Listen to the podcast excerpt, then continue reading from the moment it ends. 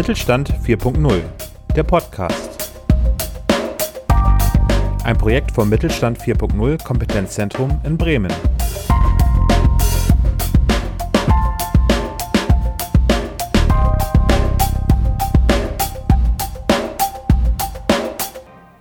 Herzlich willkommen zum Mittelstand 4.0 Kompetenzzentrum Bremen Podcast. In dieser Podcast-Folge wollen wir auf die Fachtagung Arbeit 4.0 Frauen und Digitalisierung, Chancen und Risiken zurückblicken. Am 14. Februar fanden sich Expertinnen und Experten mit Interessierten zusammen.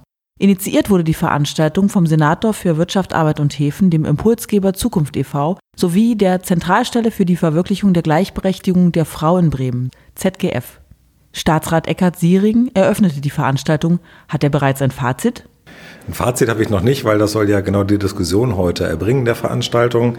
Was ich aber schon sagen kann, ist, dass natürlich die Digitalisierung für alle Chancen und Risiken birgt. Und die große Frage ist, was bedeutet das insbesondere auch für Frauen? Sind es eher Chancen oder sind es eher Risiken?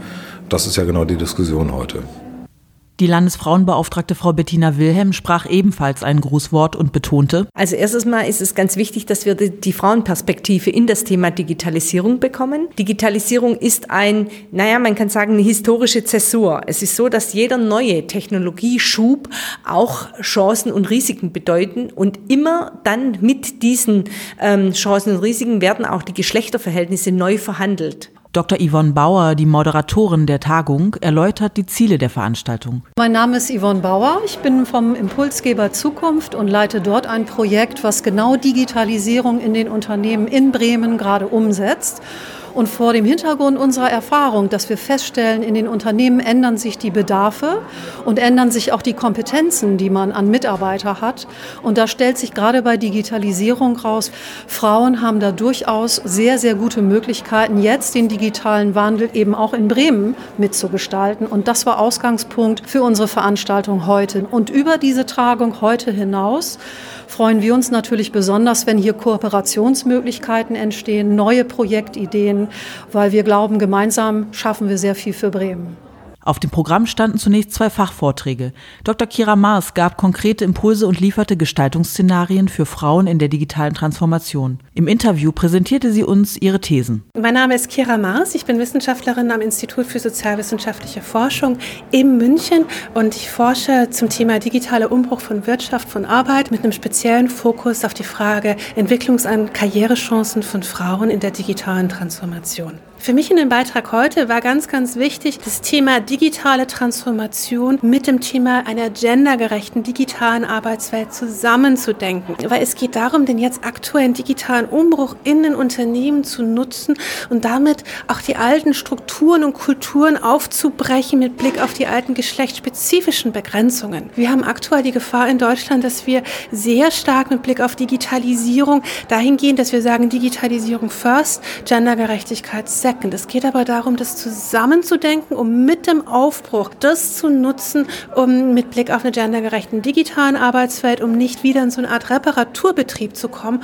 wo es darum dann geht, wieder mühselig Strukturen und Kulturen anzupassen. Wie wenig erfolgreich wir damit sind, erkennen wir auch an nach wie vor geringen Anzahl von Frauen im Top-Management. Also diesen Aufbruch nutzen. Dazu sehen wir vor allem Chancen im digitalen Transformationsprozess. Das heißt aber nicht, dass Digitalisierung gleichzusetzen ist mit Chancen Chancen der Digitalisierung für Frauen.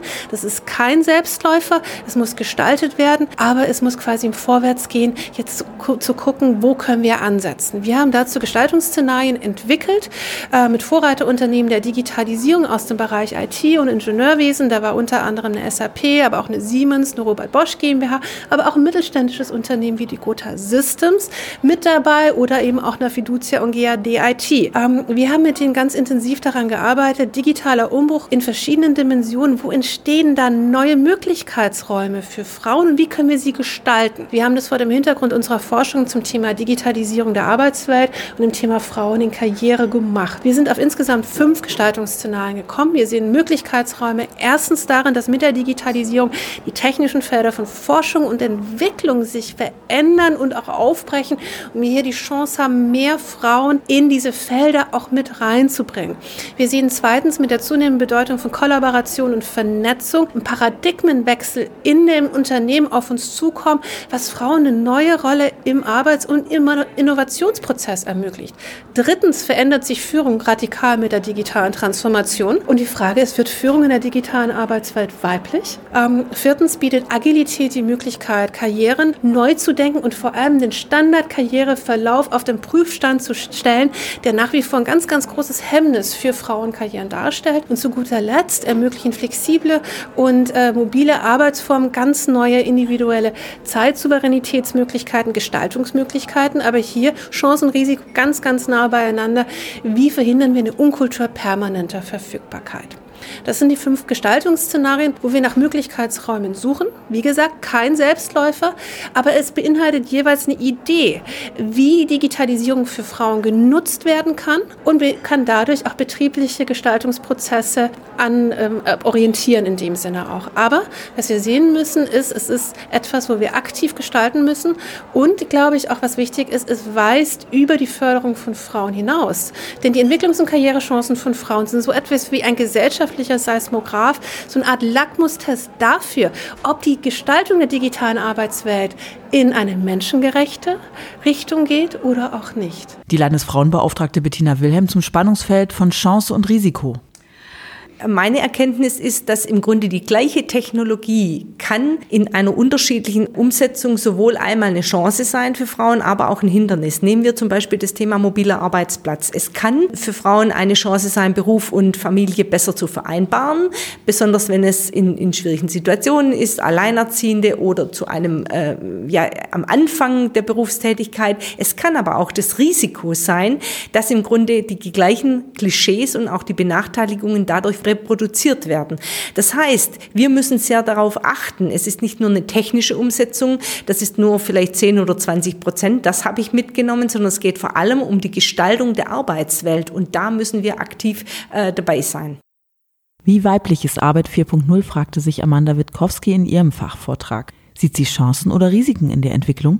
Ich plädiere für eine ganz klare Chance, allerdings nur, wenn wir bereit sind, uns gesamtgesellschaftlich zu öffnen. Also Werte- und Kulturwandel ist ganz groß.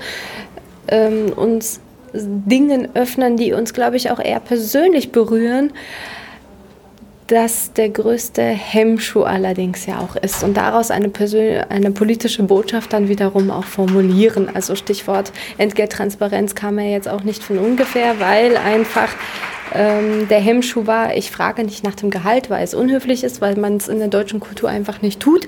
Aber es äh, hat sich die Möglichkeit ergeben. Gleichzeitig ist es aber auch ein Risiko gewesen mit dieser Entgelttransparenz, dass man keine Sanktionen hat. Und damit hat sich diese Debatte wieder ein bisschen erübrigt.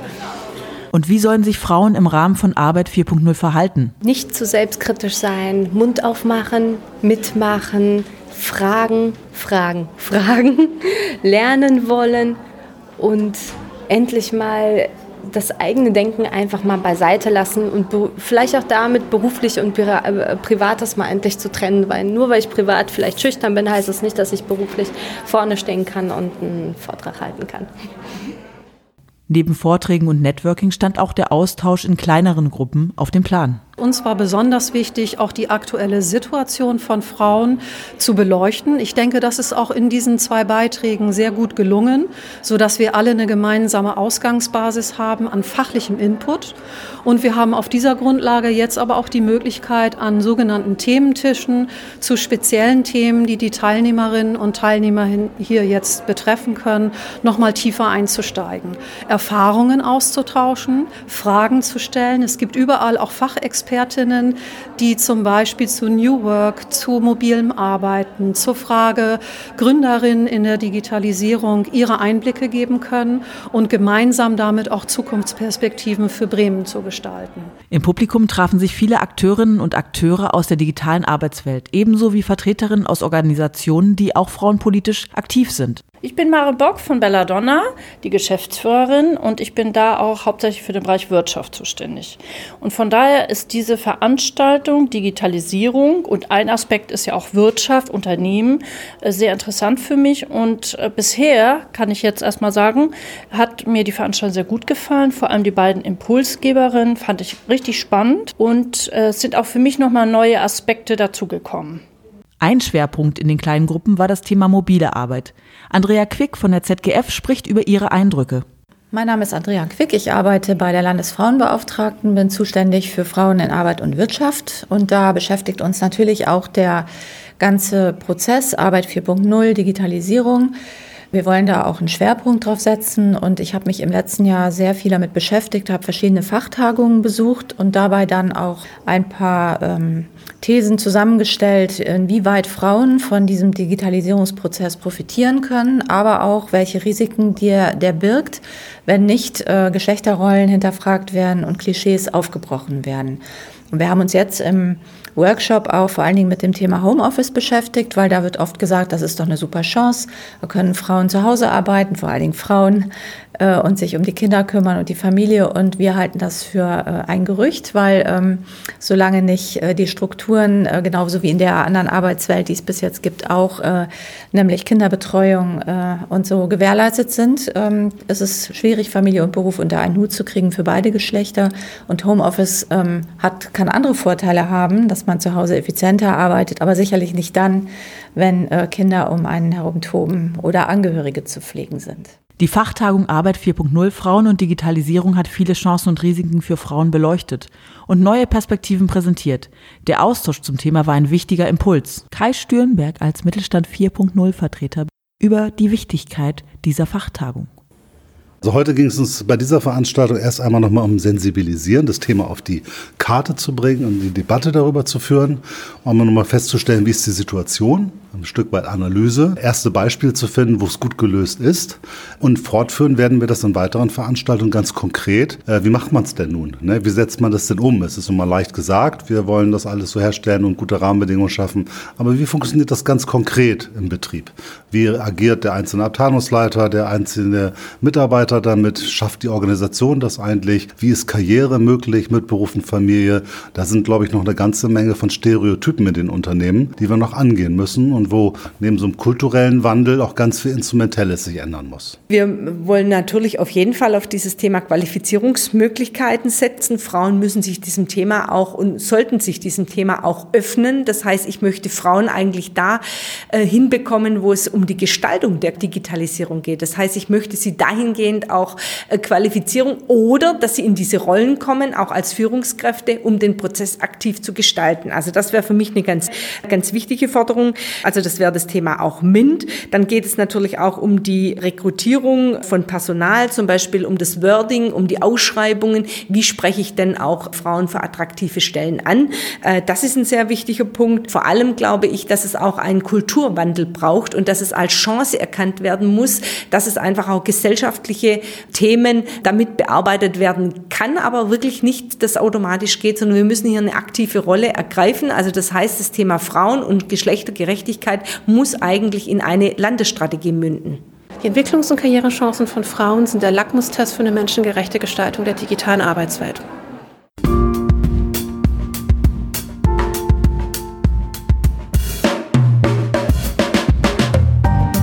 Mittelstand Digital informiert kleine und mittlere Unternehmen über die Chancen und Herausforderungen der Digitalisierung. Regionale Kompetenzzentren helfen vor Ort dem kleinen Einzelhändler genauso wie dem größeren Produktionsbetrieb mit Expertenwissen, Demonstrationszentren, Netzwerken zum Erfahrungsaustausch und praktischen Beispielen. Das Bundesministerium für Wirtschaft und Energie ermöglicht die kostenlose Nutzung aller Angebote vom Mittelstand Digital. Weitere Informationen finden Sie unter www.mittelstand-digital.de und www.kompetenzzentrum-bremen.digital.